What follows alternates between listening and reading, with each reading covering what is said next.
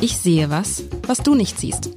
Der Podcast über berühmte Bilder mit Alexander Klar, dem Direktor der Hamburger Kunsthalle.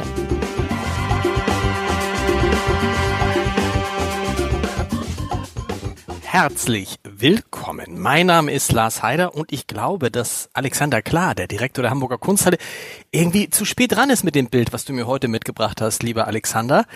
Denn es hat irgendwie, es ist Himmelfahrt war schon. Himmelfahrt war schon. Ja, das, äh, da, da kann man es ja nie treffen. Und das, das Schlimme ist, dieses Bild ist nicht mal das, äh, mal das originale Tafelbild, was am Ende der Kathedrale wäre, sondern eine Ölskizze zu allem Überfluss noch. Weswegen wir vielleicht eher über Malerei reden wollten, als über den Inhalt, außer du entdeckst den Katholiken in dir und möchtest über Himmelfahrten reden. Nee, nee, nee, nee, nee, nee. Ich, ich beschreibe es mal wie immer. Also Himmelfahrt, man sieht also ein hochformatiges Bild und wenn ich unten anfange, sieht man unten, da ist offensichtlich jemand aufgebahrt worden. Jemand aufgebahrt worden, darum herum sind ganz viele Menschen. Aber in dieser Aufbahrung, in diesem, ja, was ist das? So eine Art Liege, Trage, Bahre, was auch immer. Da liegt keiner mehr oder keine, denn die, die da gelegen hat, ist offensichtlich in den Himmel aufgefahren. Man sieht es daran, dass die Menschen, die um sie trauern, die sie, von der, die, die vielleicht von ihr Abschied nehmen wollen, um diese Bahre herum sind und alle nach oben gucken und oben im Himmel ist eine Frau in einem roten Kleid mit einem weißen Umhang. Links und rechts sind Engel, mal mehr, mal weniger gut gemalt und mal mehr angedeutet, mal mehr gemalt. Und das ist, äh, das ist so die Fahrt in den Himmel, in das ewige Leben. So, ähm, was kann man noch so? Du hast gesagt, es ist alles so ein bisschen. Es, das Bild ist halt interessanterweise gibt es welche Figuren, Personen, die finde ich sehr gut gemalt, sehr gut ausgemalt sind und manche, die nur so ein bisschen getupft sind, die nur so angedeutet sind. Und es wirkt so, als ob dieses Bild sehr ähm, monumental sein muss. Ich stelle mir das als so ganz groß, so viermal, weiß ich auch nicht, zwei Meter oder irgend sowas. Aber das wirst du mir gleich erzählen. Es sieht, es ist halt sehr, ähm, sehr, sehr, sehr mächtig. Sehr mächtig. Es ist tatsächlich so. Also wir, wir reden von einem Rubens, ähm, denn oh. ich dachte, zwischendurch wollen wir auch wieder mal ein bisschen Name-Dropping machen. Und ich dachte mir gerade zu Zeiten, wo die Dokumenta das Kollektiv und das Werden des, ähm, des Kunstwerks propagiert, da halte ich dagegen mit einem echten Genie. Und äh, wir können uns ja gerne mal unterhalten über die Frage, äh, sind Genies noch notwendig oder ist das nicht so outdated wie dieses Bild? Also Peter Paul Rubens. Aber ganz kurz, ganz kurz, das, da fange ich gleich mit an. Aber stellt sich die Frage denn, ob Genie Genies noch nötig sind, aber ja. Die Dokumenta stellt die Frage gerade. Ja, aber ich meine, zeigt eigentlich künstlerisches Tun nicht, wie wir es kennen, nämlich als ähm, also ein, ein, ein Kunstwerk ist der poetische Ausdruck einer Idee, meistens bildlich, gelegentlich performativ oder anders. Ähm, das ist auf der jetzigen Dokumenta schlicht nicht der Fall. Jetzt nehmen wir die ganze, äh, die ganze, wie soll man sagen, äh, Antisemitismusdebatte raus, die ein eigenes äh, Problemfeld der Dokumenta ist. Ähm, es dreht sich jetzt gerade um das, um das kollaborative Arbeiten, was notwendigerweise das Ego unterordnet. Und ähm, ich wollte jetzt nichts dagegen halten im Übrigen, aber ich dachte mir anhand von Rubens und, und dessen Namen und natürlich dieses Bildes und, und des Bildgedankens ähm, könnte man das mal schön durchexerzieren und vielleicht äh, kommen, also wahrscheinlich werden wir beide uns einig sein, dass wir Genies gerne weiter hätten, aber wir sollten vorsichtig sein, glaube ich. Aber das ist interessant, denn was ist denn prinzipiell gegen das Genie? Also die Frage ist, wie definierst du Genie? Für mich sind die beiden Gründer von BioNTech auch Genies. Mhm. So, ne, weil sie etwas erfunden haben, ähm, was uns äh, wirklich sehr, sehr geholfen hat. Äh, für, Im Zweifel ist Elon Musk auch eine Art Genie, oh, das darf man wahrscheinlich gar nicht sagen, aber auch eine Art Genie, ähm, äh, weil er mit, mit, mit seinem, mit seinem, mit Tesla die anderen Konzerne vor sich hertreibt und damit auch in die richtige Richtung treibt, was immer man auch von ihm denken mag. Solche Genies meinst du wahrscheinlich nicht. Also äh, wenn wir das äh, etymologisch aufdröseln, dann ist äh, der Genie hat was mit der Genie zu tun. Das ist dieses Funken Mariechen der Götter. Das ist so die Genie, die bringt dir die, die Eingabe, eine göttliche Eingabe. Mhm. Hat ja auch wieder Gott göttlich, ne? Und äh, das äh, Inspiration auf den einzelnen Menschen. Also ähm, das ist ja weit gefasst. Hatten wir nicht schon mal irgendwie den Begriff Genie? Und ich habe womöglich referiert, dass ich ein besonders äh, ein Werk besonders schätze, das ist Gottfried Benz kleinen Essay, das Genie-Problem, der sagt, ein Genie, das ist riesiges Talent, äh, vorausweisende Tätigkeit, plus Tragik. Mhm. Also vielleicht bei den BioNTech-Gründern fehlt noch ein wenig die Tragik, damit wir sie wirklich als Genies äh, einstufen wollten. Vielleicht auch ein bisschen was Abseitiges. Also das Originalgenie, glaube ich, aus der Kunstgeschichte, das ist so äh, Michelangelo, da beginnt das, hat mit, mit Kunstgeschichtsschreibung und seinem, seinem Biografen Vasari zu tun, Raphael. All bei denen Michelangelo war noch ein halbwegs glücklicher Mensch, obwohl der Jahr, jahrzehntelang, hätte ich fast gesagt, auf dem Rücken liegend eine Decke anmalen musste. Äh, Raphael ist früh verstorben. Da Vinci, Da Vinci wird, glaube ich, das, wenn man überhaupt fragt, wer ist ein Genie, sagen die meisten Menschen Leonardo da Vinci. Da kommen, bei ihm kommen viele unterschiedliche Fähigkeiten zusammen. Der Ingenieur, der, der, der Kunst, äh, äh Handwerker, hätte ich fast gesagt, der Künstler, äh, der Ausprobierer. Also Genie ist weit gefasst und vielleicht gar nicht so abschließend zu definieren. Wolfgang Amadeus Mozart ist ein musikalisches Genie. Da trifft genau. auch sozusagen diese, diese Tragik zu. Genau, das, das ist übrigens ein Urbeispiel aus Gottfried Benz Essay, dass nämlich also der, der Arme früh, früh, zu früh verstorben hilft oft beim Genie werden. Ähm, bei Beethoven ist zwar nicht zu früh verstorben, aber da kommt die Sache mit der Taubheit. Also ähm, Es gibt aber auch andere, ne? also Friedrich, äh, Friedrich Schiller, früh verstorben. Sein ja. Kumpel äh, Johann Wolfgang von Goethe, beide in Weimar groß und berühmt geworden, sehr alt geworden für ja. seine Zeit. Also, und da würde auch keiner sagen, ähm, das ist kein Genie, aber du hast recht. Äh, die, das Geniehafte wird unterstrichen durch das Tragische, ne? Also Udo Lindenberg hat das mal. Wer wäre Udo Lindenberg? Ich weiß. nein, aber wer wäre Udo Lindenberg ohne seinen zwischenzeitlichen äh, alkoholbedingten Zusammenbruch? Aber die Leute mögen, die Leute mögen das, dass er wieder wieder Phönix aus der Asche. Das mögen die Leute plus der Ausflug in die Politik. Ich glaube, also wenn Leute wie ich ähm, bereit sind, Udo Lindenberg äh, Genialisches äh, auch zuzugestehen, wobei ich bin nicht der Richter darüber, muss ich sofort nicht zurücknehmen.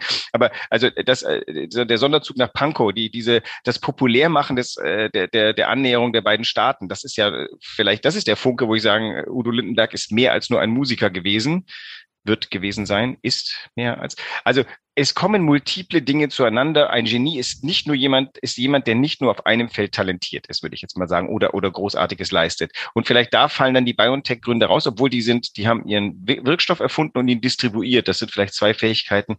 Es gibt bestimmt geniale Geschäftsleute, da würde ich sagen. Genau. Gibt vielleicht sogar geniale Banker, wer weiß. Also, ähm, müssen wir Banker fragen. Also der Rubens, den wir hier vor uns haben, der war auch multiple begabt. Der war nämlich zum einen ein großer Künstler, zum anderen auch Diplomat, Weltmann, dessen, des, äh, auch ein Salonbegründer, auch der Begründer eines sehr gut laufenden Ateliers, der konnte Großaufträge machen.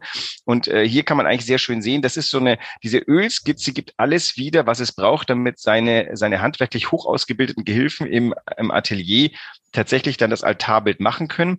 Die Himmelfahrt Mariens, übrigens, vielleicht verwechselst du es mit, also die, die Himmelfahrt Mariens steht uns noch aus, ne, weil du vorhin meintest, es sei zu spät. Also es ist zu spät für letztes Jahr, aber das ist ja erst 15. August oder. Also, da siehst du mal wieder, siehst du mal, dass ich du da nicht, nicht katholisch so, genug. Ich bin nicht katholisch genug. Also für mich ja. war Himmelfahrt äh, nochmal. Ich habe ja schon gesehen, dass es eine Frau ist, dass es also nicht Christi Himmelfahrt gewesen sein kann. Äh, aber äh, dieses, ich dachte, dieses, dieses, äh, dieses Thema Himmelfahrt Genau. Ja. Äh, also, äh, und aber du hast es sofort gesehen, weil ich habe es ja nicht gesagt. Das heißt, diese, dieser Bildtopos, der irgendwie ein bisschen antiquiert ist, ich versuche mir gerade vorzustellen, wie das äh, bei euch in der Zeitung wirkt, auf der zweiten Seite, auf einmal das da. das wird bestimmt irritierend sein, könnte aber natürlich auch in die Zeit passen, denn wir leben ja in einer Zeit von, von sag mal, äh, bitteren Ärgernissen, Not und droht und es wird wieder kommen, dass wir solchen, dass wir uns himmlischen Beistand, Übersinnliches, also wenn, wenn jetzt gerade angemahnt wird, es wird ganz furchtbar werden und wir werden äh, in eine Krise schlittern, dann wird, dann werden solche Sachen wieder ähm, Konjunktur haben. Und da lohnt es sich, äh, mal so eine Himmelfahrt eines Weltmannes wie Rubens anzugucken, denn das ist nicht frömmelnd, was wir hier vor uns haben, sondern du hast richtig gesagt, das ist monumental. Auch wenn das jetzt so die Skizze ist, das, das Bild selber ist für einen, einen Altar einer, einer großen Kirche, für die Brüsseler Kapelle Kerk, Notre-Dame de la Chapelle, Chapelle. Ähm, da soll, dafür war das gedacht und ähm, man sieht in der Anlage etwas total Tolles, wofür ich Rubens sehr schätze. Rubens, äh, die meisten Menschen verbinden mit Rubens etwas dickliche, figurative Dinge. Mhm. Wie gesagt, ich hatte mal einen Dozenten, der hat das eingeführt mit die Fülligkeit des Personals sei ein Hinderungsgrund der modernen Rezeption. Nein, man hat sofort, man hat sofort dieses, also ne, oh, das ist eine, eine, wie nennt man das, eine, eine oh, die gemalt wie Rubens, die sieht ja aus, die hat eine Rubens-Figur genau. oder der hat eine Rubens, also das ist ein, das ist ein stehender Begriff, ne? Das ist halt, wie soll man sagen, das sind die erwachsenen Menschen. Das sind, das sind also dieses Schönheitsideal, was er natürlich schon sehr pointiert darbringt. Also selbst in seiner Zeit würde ich mal sagen, auch damals gab es schon Corsagen, also man hat sich schon auf schlank getrimmt, aber die diese diese erwachsenen Menschen, die da miteinander ähm, oft auch äh, unzüchtige Dinge tun, das sind halt wirklich, da ist da ist das sind vollgültige Menschen, die sich ihrer Sexualität bewusst sind. Und das ist schon was Tolles. Das ist, das ist wahr. Äh, interessanterweise ist natürlich, wenn man mit Rubens verbinde ich sofort dieses, wie soll man sagen, dieses leicht ähm, überbordende, vielleicht auch sexuelle. Äh, das hätte ich jetzt nicht hier mit ihm verbunden, weil das ist ja nicht so. Das ist ja nicht in irgendeiner Form anstößig, im Gegenteil. Aber überbordend, oder? Wenn du jetzt mal raufguckst, diesen Strudel an Bewegung. Allein wenn du dir mal äh, große Kunstwissenschaftler gucken gerne auf Faltenwurf. Schau dir mal die Gewände an, die ja so ein bisschen eine Hauptrolle hier spielen. Ja. Also das Gewand Maria ist ja deutlich ausgearbeiteter als ihr Gesicht zum Beispiel. Dann stellst du fest, dass ähm, du hast so eine Art gedrehte Säule in den Himmel. Wie so ein, wie, wie so ein Tornado geht das nach oben. Aber sie wendet sich ja aus dem, aus dem Grab, dem sie gerade entschwebt ist, ähm, nochmal den Betrachter zu. Also sie, sie sieht uns an und ähm, hat nochmal so einen Moment des Innehaltens. Das heißt, in diesem ganzen Turbulenten ist das kurz festgefroren und dann, dann geht's weiter nach oben und dazwischen hat er gehauen diese Lichtstrahle. Mhm. Also du hast von, von der Mitte, also relativ, du, du könntest dieses Bild übrigens in ein Kreuz verwandeln wieder, indem du durch sie und den unten stehenden, uns den Rücken zuwendenden Betrachter. Da ziehst du eine Linie durch und dann halbierst du das Bild auf der horizontalen und dann stellst du fest, das sind wirklich vier teilbare Bildsegmente. Kannst und für eine, und, ja, natürlich. Ah, ja, das war, was ich, absolut. Und für eine Skizze, muss man sagen, ist das ja ganz schön ausgearbeitet. Das ging wahrscheinlich aber nur, weil er so viele Helferinnen und Helfer, wahrscheinlich nur Helfer hatte. Du musst mir mal erklären, wieso im vorderen, also im, im unteren Quadranten sozusagen, ne, rechts unten. Das ist ja quasi schon fertig gemalt. Da ist wirklich jedes, jede Nuance, jedes Detail und dann wird es flächiger. Liegt das an der Skizze? Liegt das daran, dass, äh, dass sozusagen er diese Himmelsszene, diese Himmelfahrt anders darstellen wollte? Das ist auch schön, wie man die Engel sieht, die sie so, die, so, die sie so praktisch tragen, ne? die sie so praktisch ja, mit nach oben ziehen. Die tanzen aber Cancan, oder? Weil du wolltest ja vorher nichts äh, unanständiges. Stimmt, links die Engel tanzen und sind, und, und sind völlig nackig. Die Engel, das finde ich immer ganz lindlich in diesen ganzen Bildern, die du mitbringst. Die Engel bringen immer das rein in die große Kunst, was ich ja oft vermisse, nämlich diesen Humor. Genau. Engel sorgen immer dafür, dass man, wenn man genau hinguckt, selbst bei so einem Bild denkt man, ach, irgendwie ganz lustig. Also dieses Bild ist nicht unernst, aber es ist auch nicht, das ist eine, eine durchaus vergnügliche Situation, in der die Maria hier auffährt, gen Himmel. Ähm, die, die, dieser tanzreigende Engel, das Kindliche, das du da reinbringst, das ist natürlich halt auch wieder so eine Metapher. Die katholische Kirche kennt ja, lasset die Kindlein zu mir kommen als ein ganz äh, ist eins dieser zentralen Anliegen, ist jetzt mhm. natürlich die ganze, die ganze Debatte um Pädophilie, ist das ein bisschen daneben geraten, aber das war ja ursprünglich nicht so gedacht, sondern die Reinheit der Kinderseele, auch die Reinheit, die, die, die, die Unschuld, all das ist damit. Deswegen können die in so einem Altarbild auch mal tanzen da oben und auch gern ein Cancan. Und die Bewegung unten, du hast den unteren Quadranten angesprochen, der mehr ausgearbeitet ist. Ich hätte zwei Lösungsvorschläge. Also das eine ist, dieses Ding war dafür gedacht, die Prälaten von ähm, äh, Notre Dame de la Chapelle ähm, zu gewinnen, diesen, diesen Auftrag zu geben. Wobei äh, das, das Bild ist von 1616, da ist er schon gut im Geschäft. Ich glaube, der musste sich jetzt nicht lange bewerben. Ah, das war, das war aber so eine Art, also ich will nicht sagen Casting, Ein, aber das war so, man ja. musste die wie man sich das vorstellt, dann haben die zwischen drei, vier verschiedenen Skizzen ausgewählt. Nee, äh, der hat schon, also der Rubens hat ihn eins angeboten, gesagt, so sollen wir es machen. Okay. Das zweite ist, du brauchst es ja, weil du deine arbeitsteilige Werkstatt hast, müssen deine Gehilfen auch relativ klar wissen, was wo ist und was in welchem Grad der Ausarbeitung ist. Dass das jetzt unten so tatsächlich so deutlich ausgearbeiteter ist, kann natürlich damit zusammenhängen, dass der Gehilfe Y gerade ein bisschen arbeitslos war und der Rubens hat gesagt, äh, du Jean-Pierre, ähm, das ist nochmal verkäuflich mach mal bitte die vorderen Gewänder sauber. Ähm, womöglich möchte die Kirche im XY ähm, das dann doch als genuines Altarbild erwerben oder der Prälat für die private Anbetung. Und dann hat der Jean-Pierre sich hingesetzt und hat halt ein paar von diesen Sachen sauberer ausgeführt. Ist so ein Rubens, so eine Skizze von Rubens, natürlich nicht genauso wertvoll wie ein fertiges Gemälde oder spielt es gar keine Rolle? Hauptsache es ist Rubens. Jetzt auf dem heutigen Kunstmarkt ähm, oh, für euch jetzt, also für euch jetzt. Also ich meine, du, du so, bringst ja das, ah, du bringst ja das, du bringst ja, du bringst ja das Bild mit und sagst mal wieder ein bisschen, ne? wir haben auch einen Rubens. Und spielt das eine Rolle, was das für ein Rubens ist? Also wir sind ja ein Haus für Konzeptkunst. Das heißt, das ist sogar fast aufregender als dieses fertige, geleckte Teil im, im Altarraum. Hier sieht man dem Künstler bei der Arbeit zu. Auch dieses, ähm, also äh, seit Michelangelo gibt es noch diesen schönen Begriff, den er nicht geprägt hat, sondern spätere non finito. Das Unvollendete, das ja mhm. eine Deutung offen lässt, das eine Möglichkeit offen lässt. Für uns Gegenwartsmenschen ist das Offene viel aufregender als das Vollendete.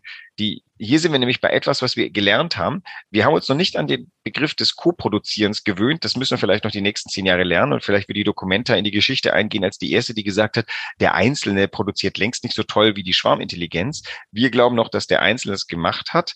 Ähm, aber damals konnte auch niemand glauben, dass das Non-Finito bestimmt eine ästhetische Einheit wird. Und da sind wir seit dem Expressionismus spätestens seit Anfang des ähm, 20. Jahrhunderts finden wir Unvollendetes sehr, sehr aufregend, weil es eben so eine Art romantische Offenheit ähm, oder, oder weil das bei uns was stimuliert, wir können das Bild geistig füllen. Und insofern ist das für die Kunsthalle, ist dieses Bild äh, deutlich interessanter als das äh, fertige Werk, abgesehen davon, dass wir keinen Kapellenraum haben, in dem wir das so ausstellen können. Mhm. Das hier hat Galerieformat, das ist halt äh, einfach äh, deutlich handelbarer.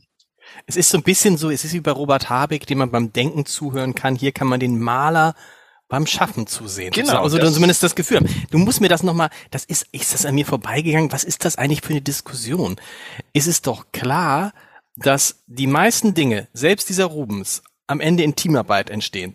Deutschland ist Fußball-Weltmeister geworden als Team. Das Tor hat trotzdem Mario Götze geschrieben und es wird immer äh, geschossen, yeah. geschrieben. Und, und, und äh, Jogi Löw wird immer der Trainer des Erfolgs bleiben. Es ist, aber alles, was passiert, die größten Erfindungen, die tollsten Kunstwerke, selbst ein Buch, ja, da gibt es natürlich einen, einen Schriftsteller. Aber dann gibt es ein, eine Lektorin, dann gibt es den, äh, was ich, einen Korrekturleser, dann gibt es auch einen Setzer, dann gibt es einen Drucker und so weiter und so weiter. Also all das, was entsteht, ist doch am Ende immer das Ergebnis von Teamarbeit.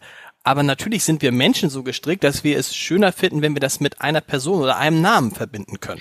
Vielleicht sogar also, nur wie europäisch indoktrinierten Menschen, denn vielleicht denken Afrikaner ganz anders oder, oder überhaupt. Also, das weiß ich nicht. Also ähm, wir reden jetzt Menschen, von uns, genau kann jetzt eine steile These sein, aber natürlich mit der, mit der Möglichkeit zu verschriftlichen, mit der Möglichkeit Dinge zu fixieren, gibt es ein Geburtsdatum von jemandem, gibt es ein Entstehungsdatum von etwas. Mit dem Gestehungsdatum entsteht die, der Wille, wer war die Hand an dem Ding und tatsächlich fragt man nicht, wer war die Ehefrau von Mozart, die ihm seine Suppe hingestellt hat, damit er überhaupt hat komponieren können. Das, das ist natürlich die, die, die, die also die Weltgeschichte kennt die, den Teamgedanken gar nicht. Also mindestens in der Zweierkombination hinter jedem Genie muss irgendein Mensch stehen, der ihm sein Bett macht und, ähm, und ihn liebevoll umhegt, weil Genies sind meistens unerträgliche Leute. Warum hat dieser Mensch keinen Status in unserer Gesellschaft? Und das ist eben, ähm, also ich, ich hänge ja noch altmodisch schon dem Geniegedanken an, weil ich denke, das ist dieses, dieses elektrische, dieser Ich hab's Moment. Und der drückt sich an einem Punkt aus. Vielleicht ist es aber auch vollkommen falsch gedacht, weil alles ist im Fluss. Jedes Werk ist nur ein Mosaikstein im, im großen Werden der Weltgeschichte. Aber dann haben wir eben trotzdem lauter Mosaiksteine in der Hamburger Kunsthalle, wo du sagst, ah, nächster Mosaikstein. Und wer hat's gemacht? Der. Äh, wer ist die Ehefrau? Wissen wir nicht. Ähm, und das nehmen wir so hin. Das, ja, das äh, da. Aber was ist, aber das ist, ist das nicht, ist das nicht wieder so eine Debatte, die so ähnlich ist äh, wie die, die tiefen Nuancen beim Gendern? Ja klar, deswegen führe ich so gern. also ich hatte, ich hatte neulich, ich hatte neulich ein Gespräch mit Andreas Altenburg. Ich weiß nicht, ob du den kennst. Das ist der Macher der Frieses, äh, ne? eine große Sendung bei N ja. NDR 2 gewesen, diese Comedy-Sendung und und davor der Frühstück bei Stefanie gemacht.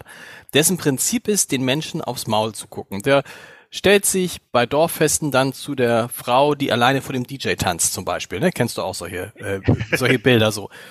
Und ich habe ihn gefragt, wie ist es mit dem Gendern?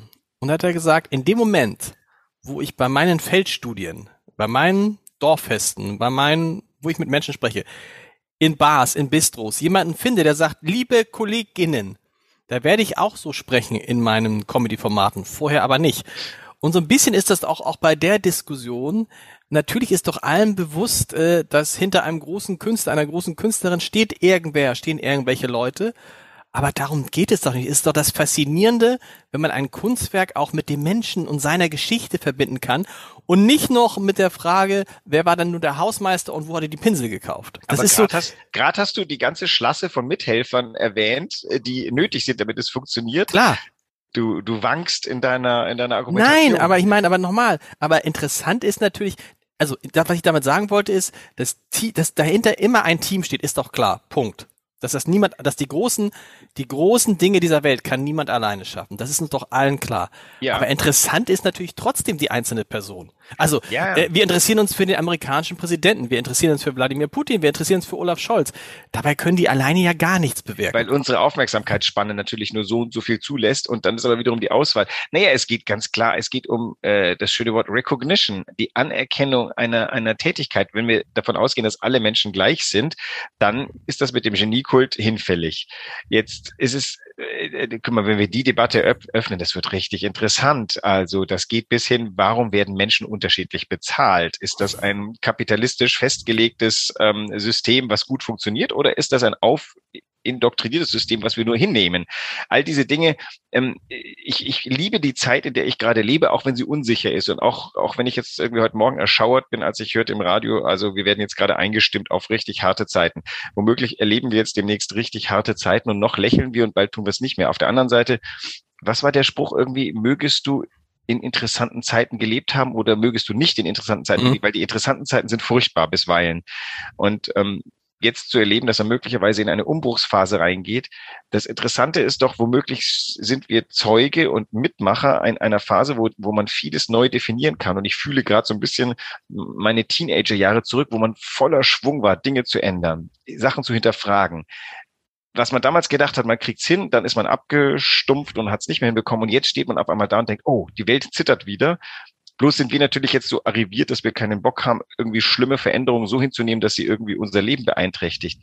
Naja, die Walze rollt halt einfach und mhm. ähm, aber das, da würde ich, das, wir, wir sind, wir kommen schon zum Ende. Es ist irre, wie wir von Rubens und Genie jetzt dahin kommen. Vielleicht hast du, ich weiß nicht, was du nächste Woche mitbringst. Vielleicht kann man nächste Woche das nutzen, um mal darüber zu sprechen, ob diese, diese Veränderungen, die da auf uns zukommen, ob wir echt nicht bereit sind, diese Veränderungen zu, zu machen. Kann ja mal die so. Ehefrau eines Genies mitbringen. nee, aber ich meine, das ist doch irgendwie, also, äh, und ich finde auch so, ja, ich, ich höre natürlich auch schwere Zeiten und wie oft hat man das schon gehört, aber im Verhältnis zu dem, was in der Ukraine passiert, äh, das, was auf uns dazukommt, würde ich dann fast schon nicht mehr als schwere Zeit bezeichnen. Naja, in der Kombination der vielen Unwägbarkeiten weiß man natürlich nicht, ähm, was man jetzt gerade erlebt, ist auch so ein bisschen so eine Massenhysterie äh, nein, jetzt Hysterie ist es noch nicht, aber man merkt, die ganzen, äh, der Instrumentenkoffer für Hysterie ist schon da, weil es, man versucht, sich immer zu überbieten in den Nachrichten. Nachrichten müssen ja irgendwie per se sein, dass sie den flashy Stuff nehmen. Also wer jetzt noch versucht zu beruhigen, dessen Beruhiger, den will man nicht. Und äh, all diese Sachen keine Ahnung. Es ist, du wirst doch nicht leugnen wollen, dass die Zeit gerade relativ ähm, vibriert. Nein, natürlich vibriert die Zeit, aber ich sehe es genauso wie du. Ich würde jetzt sozusagen mehr so, ich will sagen, von Tag zu Tag denken, ist vielleicht schwierig, aber mich da vielleicht tatsächlich mehr an Olaf Scholz orientieren und ein bisschen die Ruhe bewahren, weil, ne, also äh, mir geht es zu sehr, haben wir auch schon mal drüber gesprochen, mir geht es zu sehr, dass Leute, die noch vor, vor, vor zehn, äh, vor zehn äh, äh, Wochen überzeugte Kriegsdienstverweigerer waren, ja, plötzlich sagen, Leute, alles rein und wozu haben wir die Atombomben ja. eigentlich? Also das geht mir manchmal zu schnell und auch die Einschätzung von schwierigen, also was heißt, was heißt denn für einen Deutschen eine schwierige Lage? Ja, also wenn wir darum gehen, ja, Gas wird teurer, das ist natürlich für viele Menschen eine schwierige Situation aber ist natürlich nicht vergleichbar mit dem, was äh, in, in der Ukraine passiert, was in Syrien passiert, was in den meisten Teilen, also nach wie vor ist es so, dass die meisten Menschen auf der Welt unsere Probleme gern hätten. Ja, ja. Also es hätte noch immer Jod gegangen, aber da hilft ja auch immer so ein Blick auf Kunst, die mal äh, locker 400 Jahre alt ist, genau. weil man eben das Gefühl hat, okay, es gab bis jetzt jedenfalls immer einen Ausweg und dann finde ich auch wieder, dann wird so ein Rubens plötzlich ganz, ganz interessant, weil ähm, die, dieses Bild ist jetzt nicht zu deiner Beruhigung gedacht, das ist ja eher unruhig. Es ist aber so von dieser, diese Dynamik sagt, dass ähm, diese Kraft, die da drin ist, das ist etwas, was einen schon bestärkt, wo man das Gefühl hat, ich muss gar nicht katholisch sein, um das Gefühl zu haben, das stimmt mich äh, positiv ein auf die Dinge, äh, denen man die jetzt so begegnen will. Und ehrlich gesagt, letzter Satz vielleicht, weil wir sind fast fertig. Dieser Begriff Himmelfahrtskommando verliert durch dieses Bild bei mir seinen Schrecken. Wir hören uns nächste Woche wieder. Bis dahin. Tschüss. Bis dann.